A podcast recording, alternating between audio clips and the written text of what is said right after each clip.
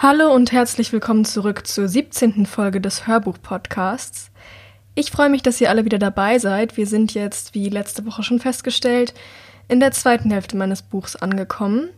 Genau, ich kündige jetzt noch eben das Lied der Woche an. Das ist das Lied Survivor von zwei und Ada Hayes. Ich weiß nicht genau, wie man, ob man zwei so ausspricht. Das wird mit so einer zwei im Namen geschrieben. Ähm, ich weiß nicht, aber ich äh, schreibe es nochmal in die Show Notes. Ähm, genau, und ja, dann würde ich an dieser Stelle jetzt anfangen zu lesen und sagen, wir hören uns gleich wieder.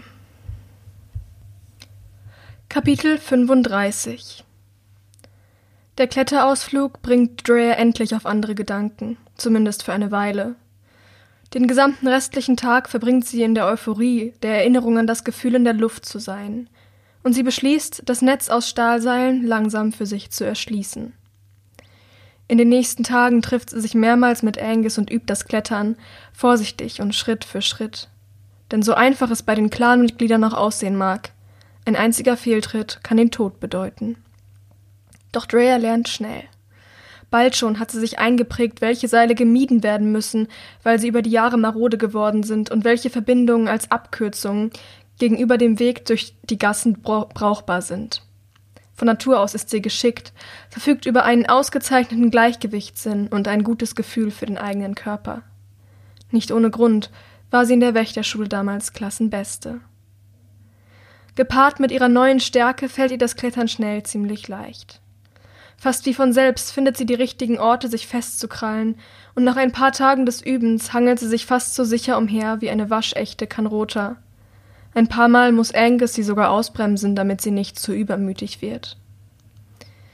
Die einzige wirkliche Schwierigkeit ist, dass es manchmal verdammt wackelig werden kann. Die Seile sind zwar relativ fest gespannt, schwingen trotzdem hin und her, wenn man sich auf ihnen fortbewegt. Ist man allein unterwegs, ist das noch relativ leicht auszugleichen, doch ab und zu kreuzen sich die Wege von Kletterern, und wenn mehrere von ihnen gleichzeitig dieselben Seile nutzen, wird das Ganze erheblich schwerer. Als Drea nach einer besonders ausgiebigen Klettertour durchs Fenster nach Hause kommt, sitzt Michael auf seinem Bett und näht einen Flicken auf eine seiner Hosen. Er blickt auf und beobachtet mit einer Mischung aus Besorgnis und Freude, wie sie sich von der Fensterbank herunterschwingt. Du musst das nicht machen, weißt du, sagt er. Ich weiß, Angus hat gesagt, es würde Nico gefallen, wenn du die Seile nutzt, aber fühl dich bitte zu nichts gezwungen. Drea lächelt ihm zu. Ich weiß. Aber ich finde es echt super. Und eigentlich ist es gar nicht so schwer. Sie reibt sich die Oberarme, die nach der konstanten Anstrengung schmerzen. Der nächste Muskelkater wird nicht auf sich warten lassen, und so absurd es klingen mag, das ist irgendwie ein beruhigendes Gefühl. Es ist fast ein bisschen schade, dass ich es nicht früher ausprobiert habe. Bei diesen Worten beginnt Michael zu strahlen. Er steht auf, kommt auf sie zu und nimmt sie ganz unerwartet in den Arm. Meine kleine Drea, sagt er, du kannst dir gar nicht vorstellen, wie stolz ich auf dich bin. Trotz ihrer neuen Freizeitbeschäftigung hat Drea ihr Training nicht schleifen lassen. Immer noch übt sie täglich stundenlang am Boxsack. Jeden Abend, wenn die Gassen unten leerer werden, gehen sie und ihr Bruder hinunter, um ein wenig Fechten zu üben. Er zeigt ihr sogar, wie man mit kleineren Klingen umgeht, unter anderem dem Dolch, den Drea von Hilda bekommen hat. Und tagsüber trainieren sie im Wald das Bogenschießen. Nur leider ist und bleibt Michael zu nett, um ein wirklich guter Lehrer zu sein. Je mehr Zeit vergeht, desto mehr sehnt Drea sich danach, dass Hilda endlich zurückkommt. Und mit jedem Tag, der verstreicht, wächst auch ihre Sorge um sie. Natürlich weiß sie, was für eine unglaubliche Kriegerin sie ist. Aber die Vorstellung, dass sie ganz allein dort draußen in einem Wald voller Wimpus ist, macht Drea furchtbar unruhig. Was zu ihrer Sorge beiträgt, ist die Jahreszeit. Denn der September ist gekommen mit ihm die ersten Anzeichen des nahenden Herbstes. Es ist tagsüber immer noch unerträglich warm draußen, doch die Nächte werden bereits kühler und länger. Morgens wird es jetzt so spät hell, dass Drea und Michael nur wenig Zeit für ihre Laufrunden bleibt. Und es ist windiger geworden. Oft wandern Wolkenfetzen über den Himmel, manche von ihnen erschreckend dicht und dunkel. Mit den Wolken lassen sich auch mehr Wimpus blicken. Drea hat inzwischen gelernt, dass es eigentlich fast jeden Tag ein, zwei Infizierte gibt, die versuchen, in das Camp einzudringen. Nachts sind es deutlich mehr. Manchmal gelingt es den Wachen, sie zu verjagen, manchmal erschießen sie sie. Der einzige Grund, warum Drea nicht ständig zum Aufräumen gerufen wird, ist, dass die Wachen sehr routiniert darin sind, diese gewohnte Menge an Körpern zu entsorgen. Irgendjemand ist immer dort, der gerade Schutzkleidung trägt. Drea, Michael und Echo, die einzigen eindeutig Immunen im Camp, werden nur gerufen, wenn es mehr Angriffe gibt als erwartet. Innerhalb der letzten Woche kam es zweimal dazu. Und wenn sie hier in ihrem Lager bereits spüren können, dass mehr Wimpus aus ihren Löchern kommen, wie muss es dann erst im Rest des Waldes aussehen? Doch ihre Sorgen sollen sich als unbegründet erweisen. Am Vormittag des siebten Tages nach Hildes Abreise sind Drea und Michael gerade auf dem Weg zum Tor, um im Wald zu üben, wie man auf Bäume klettert. Das könnte dir eines Tages noch das Leben retten, hat er gesagt, als sie über seinen Vorschlag gelacht hat, als etwas sehr Großes und sehr Schweres auf den Zaun zugeprescht kommt. Sie sind noch zu weit entfernt, um sofort zu erkennen, was genau es ist, aber ihr ist sofort klar, dass es sich um ein Tier handeln muss. Oh je, denkt sie, das muss eine der Bestien sein, von denen sie uns in der Enklave gewarnt haben. Vor ihrem inneren Auge sieht sie schon eine mutierte Raubkatze oder einen bärengroßen Wolf den Zaun einreißen. Da kommt das Ding genau vor dem Tor, prustend und schniefend, zum Stehen.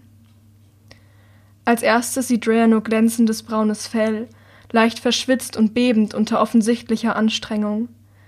Da nimmt sie den schlanken, trotzdem enormen Körper des Wesens wahr, dessen Rücken höher reicht als ihr Haaransatz, die langen muskulösen Beine, vier an der Zahl, leicht nervös tänzelnd auf ihren Hufen. Ihre Augen wandern den Hals des Wesens hinauf, zu seinem Kopf, langgezogen, aber irgendwie schön und umgeben von einer wallenden schwarzen Mähne. Obwohl Drea es im realen Leben noch nie gesehen hat, ist sie sich ziemlich sicher, mit welchem Tier sie es hier zu tun hat. Einem Pferd. Und auf dem Rücken des Pferdes thront, aufrecht und mit gefasstem Blick, Hilda. Sie pfeift einmal laut durch die Zähne und ruft Öffnet das Tor. Sofort eilen ein paar Wachen heran. Hilda steigt nicht ab von ihrem Pferd, sondern nimmt die Zügel in die Hand und navigiert es ins Lager. Die ungewohnte Umgebung scheint dem Tier nicht besonders zu gefallen. Es schnaubt mehrmals, wirft den Kopf in den Nacken und weigert sich weiterzugehen. An dieser Stelle hätte Drea von Hilda hartes Durchgreifen erwartet, doch zu ihrer Überraschung streicht sie dem Tier mehrmals über den glänzenden Hals, beugt sich hinunter und beginnt mit leiser Stimme auf es einzureden. Drea ist zu weit entfernt, um zu verstehen, was sie sagt, aber es scheint seine Wirkung zu tun. Innerhalb von Sekunden beruhigt das Tier sich und die beiden können ihren Weg fortsetzen. Im Vorbeikommen nickt Hilda den Geschwistern höflich zu, dann drückt sie dem Pferd sanft die Füße in die Seiten und galoppiert davon in Richtung des Regententurms. Anklagend verschränkt Drea die Arme vor der Brust und sieht zu ihrem Bruder hoch. Du hast mir doch erzählt, ihr würdet hier keine Pferde mehr halten. Verwirrt schüttelt er den Kopf, als könne er selbst nicht ganz glauben, was er da gerade gesehen hat. Das tun wir auch nicht. Sie sind alle den Wimpus zum Opfer gefallen. Es muss den Tanriti gehören. Auf ihre Baumkletterstunde kann sie sich danach nicht mehr wirklich konzentrieren. Sie brennt darauf, mit Hilda zu sprechen. Warum hat sie ein Pferd mitgebracht? Worum ging es bei ihrer Mission überhaupt?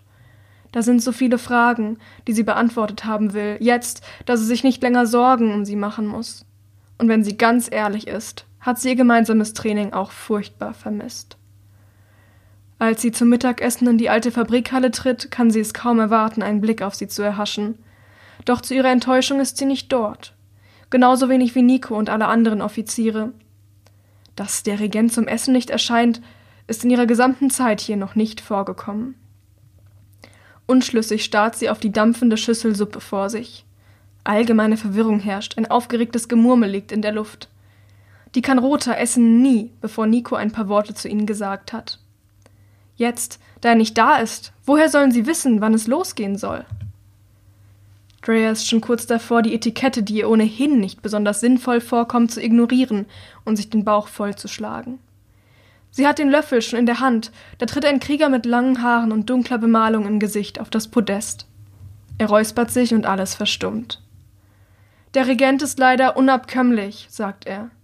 Er befindet sich in Verhandlungen, die keine Unterbrechung dulden. Er bittet um Entschuldigung für seine Abwesenheit und wünscht einen guten Appetit. Er macht eine kurze Pause. Aber das gilt nicht für alle. Mit den Augen beginnt er den Raum abzusuchen, bis sein Blick Andrea hängen bleibt. Andrea Winters von hinter der Mauer. Der Regent verlangt nach dir. Vor Überraschung lässt Drea den Löffel fallen. Mit einem lauten Platschen landet er mitten in ihrer heißen Suppe, von der sich ein guter Teil über ihr Oberteil ergießt und ihre Haut verbrennt. Am liebsten würde sie laut Aua rufen, doch die Blöße will sie sich nicht geben. Sie spürt dreitausend Blicke auf sich. Auch Angus und Michael schauen sie mit offenem Mund an. Sie wirft ihnen einen ratlosen Blick zu, zuckt einmal mit den Schultern und folgt dem langhaarigen Krieger dann aus der Fabrikhalle. Er führt sie in eine der oberen Etagen des Regententurms, über einen langen Flur bis hin zu einer Flügeltür. Dreimal klopft er an und tritt dann ein. Der Raum ist groß und lichtdurchflutet, da zwei seiner Wände praktisch nur aus Fenstern bestehen und mit einem einzigen langen Steintisch möbliert. Am hinteren Ende des Tisches hat Nico Platz genommen, zu den Seiten seine Offiziere. Die fünf scheinen in eine angeregte Diskussion vertieft, doch als Drea und ihr Begleiter hineinkommen, blicken sie alle auf und verstummen. Mein Regent, sagt der Krieger ehrfürchtig, hier ist das Mädchen, wie gewünscht. Danke, Clemens. Warte bitte vor der Tür. Er verschwindet wieder, lässt Drea mit dem Regenten und seinen engsten Vertrauten allein. Sofort fühlt sie sich unwohl. Nico steht auf, kommt auf sie zu und bleibt einen guten Meter von ihr entfernt stehen. Seine dunkel umrandeten Augen durchdringen sie, und für einen Augenblick durchfährt sie die Angst, irgendetwas falsch gemacht, unbewusst gegen eine Regel verstoßen zu haben. Doch dann erkennt sie die Sorge in seinem zerfurchten Gesicht. Sorge und den Hauch eines schlechten Gewissens. Drea, sagt er mit seiner ruhigen Stimme, vielen Dank, dass du so schnell gekommen bist. Als hätte ich eine große Wahl gehabt, denkt sie sich im Stillen. Das ist gar kein Problem, sagt sie laut und zwingt sich zu einem Lächeln. Ihr Blick flackert kurz hinüber zu den Offizieren. Hilda sitzt dort, die Hände über der Tischplatte verschränkt, den Blick abwesend ins Nichts gerichtet. Trotz der langen Reise, die hinter ihr liegt, sieht sie kein bisschen erschöpft aus, eher desinteressiert. Nate hingegen scheint seine gesamte Aufmerksamkeit auf das Gespräch gerichtet zu haben. Täuscht Rhea sich, oder ist da Schadenfreude in seinem Gesicht? Gut. Ich will dich auch nicht lange zappeln lassen, fährt Nico fort. Drea kann spüren, wie schwer er sich mit den nächsten Worten tut. Kein gutes Zeichen, denkt sie. Als du vor einem Monat zu uns kamst, habe ich dir ein Versprechen gemacht. Aber du musst verstehen, seitdem haben die Dinge für unseren Clan sich verändert. Und im Moment sieht es leider so aus, als könnte ich dieses Versprechen nicht länger einhalten. Dafür muss ich dich um Verzeihung bitten. Normalerweise bin ich ein Mann, der zu seinem Wort steht. Drea wird kalt. Sie ahnt Übles. Was genau meinst du damit? Ich versprach dir drei Monate, um deine Qualitäten zu beweisen. Wie sich nun herausstellt, bin ich zu großzügig gewesen. Es tut mir leid, aber ich kann dir nicht länger geben, als bis der Oktober beginnt. Das Herz rutscht ihr in die Hose. Erneut wandert ihr Blick zum Tisch der Offiziere, und diesmal trifft er Hildas. Sie trägt noch immer ihre Maske der Gleichgültigkeit, doch Drea meint ein seltsames Flackern in ihren Sturmaugen zu erkennen. Das ist weniger als ein Monat, sagt Drea leise. Und ich habe noch so viel zu lernen, das ist vollkommen unmöglich. Kaum merklich hebt Nico seine Augenbrauen. Offenbar ist er es nicht gewohnt, Widerworte zu bekommen. Es tut mir leid, sagt er aber mehr kann ich dir nicht geben. Und genau diese Worte hat Drea schon einmal von ihm gehört, am Tag ihrer Ankunft. Es fühlt sich an wie ein Déjà-vu, nur viel, viel schlimmer. Sie spürt, wie die Wut in ihr hochkocht. Super, presst sie zwischen den Zähnen hervor. Heißt das jetzt, ich soll in einem Monat zur Superkriegerin werden? Sie schnaubt, beißt sich dann aber auf die Zunge, um zu verhindern, dass etwas noch Patzigeres aus ihrem Mund kommt. Nico runzelt die Stirn, entscheidet sich aber dazu, sie zu ignorieren. Am 1. Oktober wirst du einen Test durchlaufen, fährt er unbeirrt fort. Bestehst du, wirst du eine von uns. Bestehst du nicht, werde ich dich für immer fortschicken müssen. Ein Test? Bisher ist Drea immer davon ausgegangen, Nico würde sie in ihrer Probezeit bei den Kanrota einfach nur beobachten und dann entscheiden, ob sie sich des Clans würdig erweist. Diese Neuigkeit macht die Sache noch deutlich komplizierter. Und was ist das für ein Test? Du wirst dich mit einem meiner Krieger duellieren, bis einer von euch aufgibt oder ich der Meinung bin, genug gesehen zu haben. Nico macht eine kleine Pause und betrachtet sie aufmerksam. Dein Gegner wird mein Sohn sein. Es dauert einen Moment, bis es bei Drea Klick macht. Dann findet ihr Blick den von Nate und sie erkennt die abgrundtiefe Schadenfreude darin. Das ist der Tropfen, der das Fass zum Überlaufen bringt. Der Hass, den sie ihm gegenüber aufgebaut hat, die schmerzhaften Erinnerungen an die beinahe Hinrichtung und die Abscheu gegenüber diesem suffisanten Grinsen in seinem Gesicht vermischen sich mit ihrer Angst und Wut und projizieren sich einzig und allein auf den Regenten. Was genau sie als nächstes von sich gibt, weiß sie später nicht mehr. Bloß, dass es einige vulgäre Beschimpfungen enthält, von denen sie vorher nicht einmal ahnte, dass sie Teil ihres Wortschatzes waren. Als alle Muskeln in ihrem Körper sich anspannen, sie bereit ist, Nico an die Gurgel zu springen, spürt sie, wie eine Hand sich um ihren Unterarm legt, fest wie ein Schraubstock. Hilda steht vor ihr. Erschrocken zuckt Rhea zurück. Sie hat nicht einmal gemerkt, dass sie von ihrem Stuhl aufgestanden ist. Mein Regent, sagt Hilda mit ruhiger Stimme, ohne Drea dabei aus den Augen zu lassen. Ich entschuldige mich für das Verhalten meiner Schülerin. Ich hätte ihr näherlegen sollen, wie man sich unserem Anführer gegenüber zu verhalten hat. Dafür übernehme ich die volle Verantwortung. Aufmerksam sieht Nico zwischen den beiden jungen Frauen hin und her. Erst jetzt merkt Drea, dass seine Hand am Griff des Schwertes in seinem Gürtel liegt. Irgendwo durch die Wolken des Zornes in ihrem Kopf dringt der Gedanke, dass Hilda sie gerade vor einem furchtbaren Fehler bewahrt hat. Und dann meint sie so etwas wie Erkenntnis in seinem Gesicht zu sehen. Er lässt die Hand sinken. Dann kümmere dich darum, dass sie es in Zukunft besser weiß. Hilda nickt. Drea, sagt sie dann, auf ein Wort. Wenig später sind sie auf dem Flur, Drea noch immer kochend vor Wut, Hilda weiterhin mit ihrem Arm fest im Griff. Sie zieht sie den mit Fackeln beleuchteten Gang entlang, lässt sie erst los, als sie ein gutes Stück vom Besprechungsraum entfernt sind. Dort bleiben sie stehen. Drea erwartet eine Standpauke, doch die kommt nicht. Stattdessen sieht Hilda sie nur an und scheint auf irgendetwas zu warten. Was? focht Drea. Was willst du von mir? Ich will, dass du es alles rauslässt. Schrei mich an. Sag mir, wie unfair dein Leben doch ist und wie sehr dich alle hier hassen. Mir gegenüber kannst du das machen. Sie schüttelt den Kopf. Aber nicht von dem Regenten. Warum nicht? ruft Rhea. Warum kann ich ihm nicht sagen, was ich von ihm halte? Ist er ein Heiliger oder was? Nein. Aber es ist eine Sache des Respekts, und das weißt du ganz genau. Drea ist kurz davor, Hilda zu schütteln. Sie will, dass sie die Beherrschung verliert, will mit ihr streiten um jeden Preis, will diesen kühlen, berechnenden Ausdruck aus ihrem Gesicht wischen. Respekt? Womit hat er sich den denn bitte verdient? Indem er mich herumschubst, indem er seine Versprechen bricht? Wenn er mich hier nicht haben will, dann soll er mich einfach direkt wegschicken, anstatt bescheuerte Spielchen mit mir zu spielen. Immer noch ist Hilda ganz ruhig. Nico spielt nicht mit dir, Drea. Ihm ist diese Sache wirklich unangenehm. Er hat noch nie ein Versprechen gebrochen, aber er hat keine Wahl. Die Zeit läuft ihm davon, wie uns allen. Was soll das denn wieder heißen? Ihr wird bewusst, wie schrill ihre Stimme klingt, doch es ist ihr egal. Sag es mir doch einfach, sag mir, was Sache ist. Ich habe ein Recht darauf, das zu wissen. Es geht hier schließlich um meine Zukunft. Du wirst es erfahren, wenn der Zeitpunkt gekommen ist, wie alle anderen auch. Warum bist du bei den Tanriti gewesen? Ist da draußen irgendetwas passiert? Jetzt wendet Hilda sich ab. Ich kann wirklich nicht mit dir darüber sprechen, sagt sie leise. Es tut mir leid. Das tut es nicht. Drea weiß, dass sie nun unfair wird, weiß, dass sie Hilda Unrecht tut bei der Menge an Zeit und Mühe, die sie in ihr Training gesteckt hat. Doch sie ist zu wütend, sie kann sich nicht zurückhalten. Es ist dir doch völlig egal, ob ich hier bin oder ob Nico mich fortschickt. Ich bin dir völlig egal, so wie jeder andere Mensch auf dieser Welt. Hast du dich in deinem Leben überhaupt je für irgendwen anders interessiert außer dir selbst? Da fährt Hilda plötzlich wieder zu ihr herum und funkelt sie an. Sie wirft ihre orangerote Mähne zurück und zischt. Wag es nicht, Drea von hinter der Mauer. Wag es nicht, mir zu sagen, was ich fühle. Ihre Augen glitzern gefährlich und sie kommt drohend näher. Erschrocken macht Drea einen Schritt zurück, spürt die kühle Betonwand in ihrem Rücken.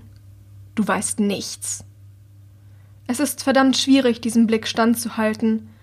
Noch nie hat sie Hilda so aufgebracht gesehen. Doch irgendwie gelingt es Drea. Dann erklär's mir, flüstert sie. Wie kannst du das einfach so hinnehmen? Hilda kommt noch einen Schritt auf sie zu, jetzt weniger als eine Armlänge entfernt. Die Drohung verschwindet aus ihrem Gesicht, macht aber nicht wieder der gleichgültigen Maske Platz, sondern einem anderen, fast zärtlichen Ausdruck. So ungewohnt, aber auch so wunderschön in ihrem harten Kriegergesicht. Ganz einfach, flüstert sie, hebt eine Hand und streicht Drea ein paar widerspenstige Haarsträhnen aus dem Gesicht. Unter der Berührung erzittert sie innerlich. Die Wut in ihrem Bauch verwandelt sich in ein anderes, kribbelig warmes Gefühl. So nah sind sie sich außerhalb des Trainings noch nie gewesen. Ich glaube an dich. Nico erwartet nicht, dass du gegen Nate gewinnst.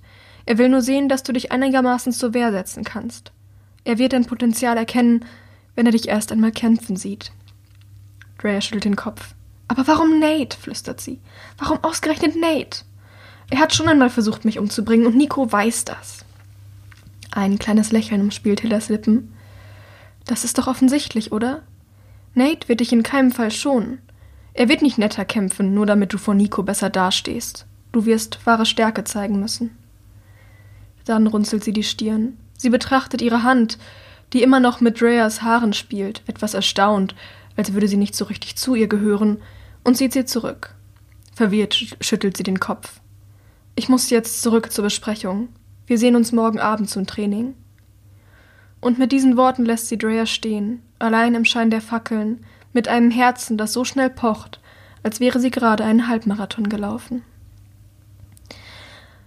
Kapitel 36 Eine Reihe unangenehmer Gedanken durchflattert Herricks Kopf, als er an diesem Abend seine Uniform nach Abhörgeräten absucht. Das ist inzwischen fester Bestandteil seines Alltags. Fast eine Woche ist das Essen bei seinen Eltern nun her. Seitdem kontrollieren er, Hamish und Mira regelmäßig ihre Kleidung, sehen nach, ob sich nicht doch erneut ein unerwünschter Zuhörer eingeschlichen hat. Auch Hamishs Wohnung durchsuchen sie auf regelmäßiger Basis. Aber bisher hat man sie in Ruhe gelassen. Bisher sind keine neuen Wanzen aufgetaucht. Wirklich sicher fühlt Herrick sich deshalb aber noch lange nicht. Er kann nicht wirklich daran glauben, dass dieses Problem einfach so verschwinden wird. Heute gibt es aber noch etwas anderes, das ihn belastet. Die Erinnerung an die allmonatliche Truppenversammlung am Nachmittag. Noch jetzt, Stunden später, spürt er den vernichtenden Blick seines Truppenführers, unter dem er zusammengeschrumpft ist wie ein kleiner Schuljunge. Völlig gedankenverloren tritt er auf den Flur, zieht die Zimmertür hinter sich zu und macht sich auf den Weg zum Treffen mit Hamish und Mira. Auf der Treppe begegnet er Echo. Sie sieht schmal aus, fällt ihm auf. Er ist nicht der Einzige, der im letzten Monat an Gewicht verloren hat, und die Ringe unter ihren Augen sind nicht verschwunden. Als sie aneinander vorbeigehen, wirft sie ihm einen seltsamen Blick zu, spricht ihn aber glücklicherweise nicht an. In den letzten Tagen hat sie immer wieder Gründe gefunden, ihn in ein Gespräch zu verwickeln. Jetzt, da die Wanzen ihr keine Auskunft mehr über ihn erteilen, scheint sie sich diese auf andere Weise beschaffen zu wollen. Als er immer gerade strikt ankommt, sitzen Hamish und Mira bereits gemeinsam am Küchentisch und haben die Köpfe zusammengesteckt. Er umarmt die beiden zur Begrüßung. Wow, sagt Mira, als er sie loslässt und sich auf dem Platz ihr gegenüber setzt. Sie trägt ihre hellbraunen Haare, normalerweise zu einem Knoten auf dem Kopf zusammengenommen, heute offen und sie fallen in weichen, glänzenden Wellen über ihre Schultern. Ist alles in Ordnung bei dir? Du siehst echt nicht so super aus. Herrick zieht die Schultern hoch. Grays Kommentare stecken ihm noch immer in den Knochen. Bei der Versammlung hat er ihn vor der gesamten Truppe zur Schnecke gemacht. Richterin Winters hat an sie geglaubt, halt seine Stimme in Herricks Kopf wieder. Und deshalb dachte ich, sie hätten eine Chance verdient, behandelt zu werden, als hätten sie nicht ihre gesamte Jugend in enger Freundschaft mit einer Mörderin verbracht. Verdammt, ich habe ihnen sogar einen extra Urlaubstag geschenkt, um ihnen Mut zu machen. Aber sie haben mich enttäuscht. Erneut. Wie sich herausstellte, hat Gray an diesem Morgen erfahren, dass Herrick neuerdings sehr viel Zeit mit seinem Bruder im Agrardistrikt verbracht und das regelmäßige Kraft- und Kampftraining zu dem fertig ausgebildeten Wächtern geraten wird, schleifen lassen hat. Kurz und knapp zusammengefasst legt er ihm daraufhin ziemlich unmissverständlich nahe, seine Familie und sein altes Leben endgültig zurückzulassen und sich auf seine Karriere zu kon konzentrieren. Sonst könne niemals ein ordentlicher Wächter aus ihm werden. Er drohte ihm sogar damit, ihn die Probezeit nicht bestehen zu lassen. Womit seine Zukunft zerstört wäre, er sich durchschlagen müsste mit einem Job in der Gefängnisküche oder als Betreuer im Jugendheim des Regierungsdistrikts. Bei der Vorstellung zieht sein Magen sich schmerzhaft zusammen. Dabei sollte es ihm eigentlich egal sein. Schließlich hofft er seit einer Weile, die Enklave bald verlassen zu können, um Andy zu finden. Ach, murmelt er, war nur ein blöder Tag. Ist aber nicht so wichtig. Wir sollten uns lieber dem Wesentlichen zuwenden. Absolut. Miras Miene hält sich auf. Du wirst nicht glauben, was Hamish herausgefunden hat. Überrascht hebt Herrick die Augenbrauen. Er hat nicht mehr damit gerechnet, dass ihre Recherchen noch besonders fruchtbar sein würden. Wie, etwas Neues? Hamish nickt. Ich habe mich ein wenig umgehört. Du weißt schon, was Zachary angeht, und mir ist da was aufgefallen in seinem Lebenslauf. In seinem Gesicht ist klar ein unterschwelliger Stolz zu erkennen. Na, dann lass mal hören. Also, du kennst doch sicher Ingrids Geschichte, oder? Wie sie es von einem industriellen Waisenmädchen zu einer der einflussreichsten Personen der Enklave schaffte? Herrick nickt. Und diese Echo?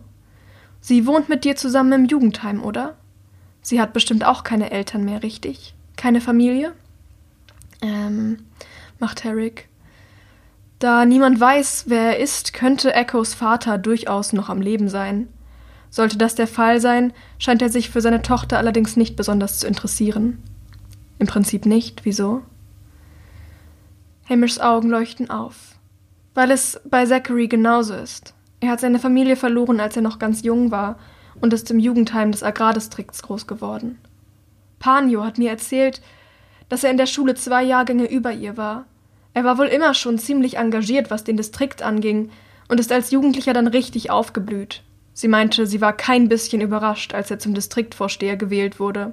Und das alles, obwohl er nur ein armer Waisenjunge war. Herrick runzelt die Stirn. Und ihr meint, das hat etwas zu sagen? Dass wir es hier mit einer Art geheimer Organisation der Waisenkinder zu tun haben? Das ist ja noch nicht alles, flüstert Mira. Ihre Miene ist todernst. Hast du etwa vergessen, was mit Aylas Familie passiert ist? Sie war auch ein Waise, sie hatte niemanden. Er runzelt die Stirn. Natürlich hatte er es nicht vergessen. Der Vorfall hat sich unwiederbringlich ins Gedächtnis jedes einzelnen Bürgers der Enklave gebrannt. Aylas Familie ist widerfahren, wovor jeder sich insgeheim fürchtet. Was man bis dahin für eine Legende gehalten hatte. Und als er den Anflug von Angst in Miras Gesicht sieht, weiß er, dass die Erinnerung im Industriedistrikt noch besonders lebhaft sein muss. Dort ist es schließlich passiert. Seit der Zeit ihrer Entstehung gibt es in der Enklave ein technisches Problem, das zu lösen bis heute nicht gelungen ist, so sagt man zumindest.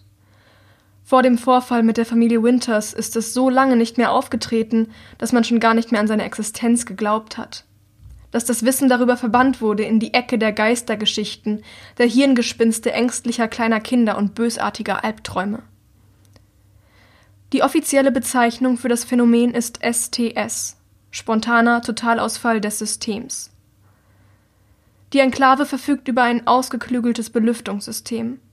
Nur so kann der Schutz ihrer Bewohner vor den Gefahren der vergifteten Außenluft gewährleistet werden.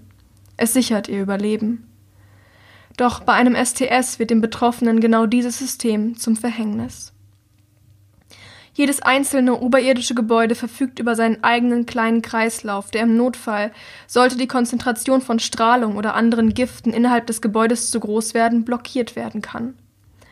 So wird sichergestellt, dass bei einem Leck nicht die gesamte Enklave verseucht wird.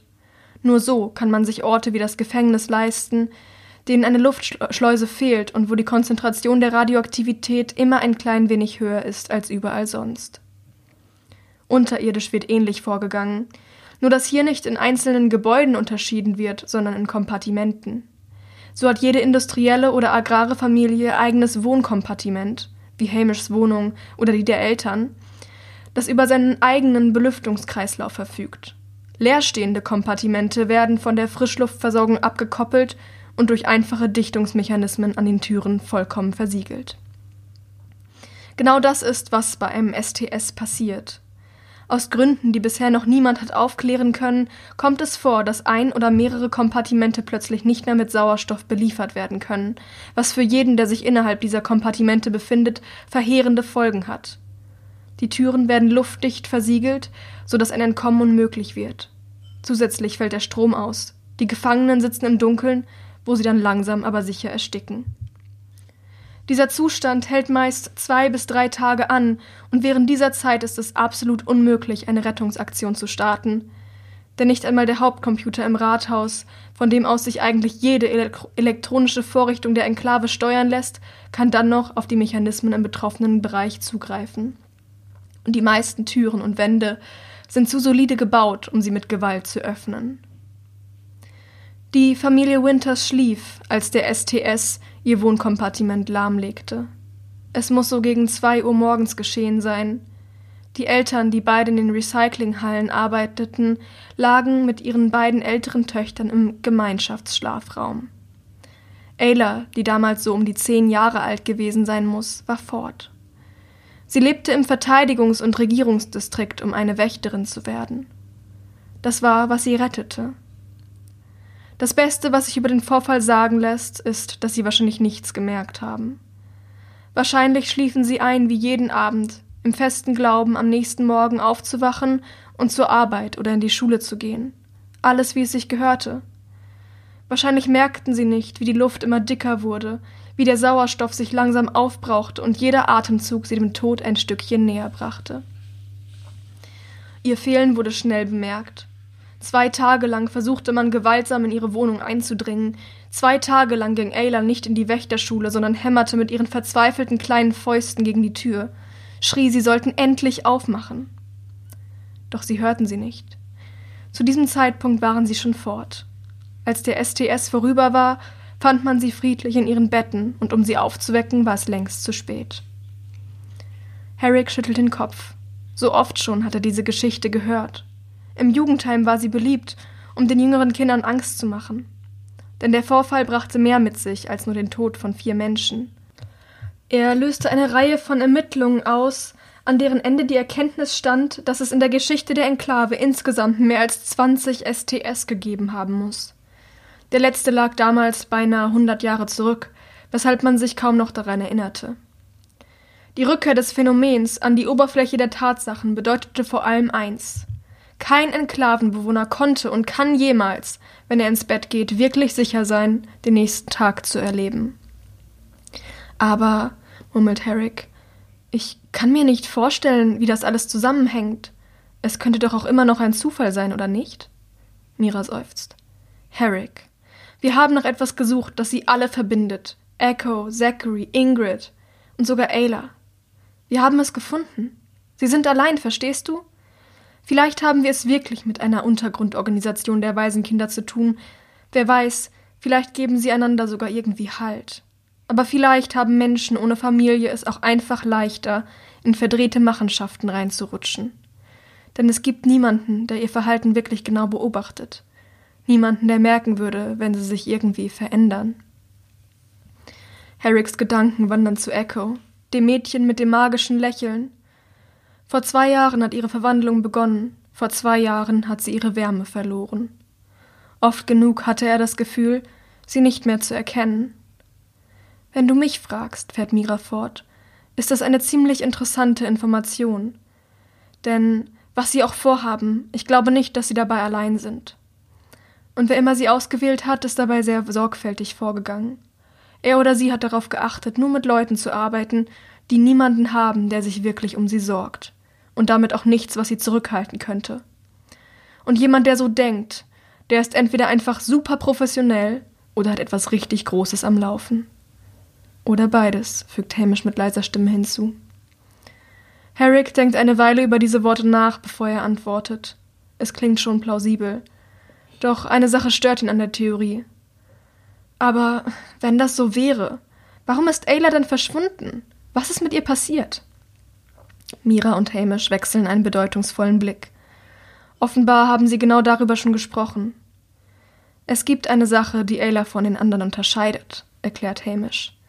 Sie hatte etwas, das sie nicht haben. Und das wäre Kinder. Zachary ist unverheiratet und kinderlos. Ingrid hat einen Mann, aber jeder weiß, dass sie ihn bloß ausnutzt, und in der Rolle einer Mutter kann ich sie beim besten Willen nicht sehen. Echo ist fast selbst noch ein Kind. Ayla ist die einzige, die sich wirklich eine eigene Familie aufgebaut hat. Sie hatte etwas zu verlieren, und sie hat es verloren. So, wir sind am Ende des Kapitel 36 angekommen. Damit auch wieder am Ende einer Folge. Ich muss sagen, ich muss mich dafür entschuldigen, wenn in dieser Folge die Tonqualität nicht so gut war wie sonst. Ich muss mich hier in meinem neuen Zuhause noch ein bisschen eingrooven und so das richtige Setup finden, um das Ganze aufzunehmen. Ähm, ja, ich werde auf jeden Fall gucken, dass es nächste Woche wieder besser wird. Aber ich wollte die Folge jetzt trotzdem aufnehmen, auch wenn die Bedingungen drumherum nicht ideal waren. Ja, tut mir leid. Ähm, ich hoffe, es hat trotzdem Spaß gemacht zuzuhören. Und ich würde sagen, wir hören uns dann nächste Woche wieder. Habt bis dahin eine schöne Zeit.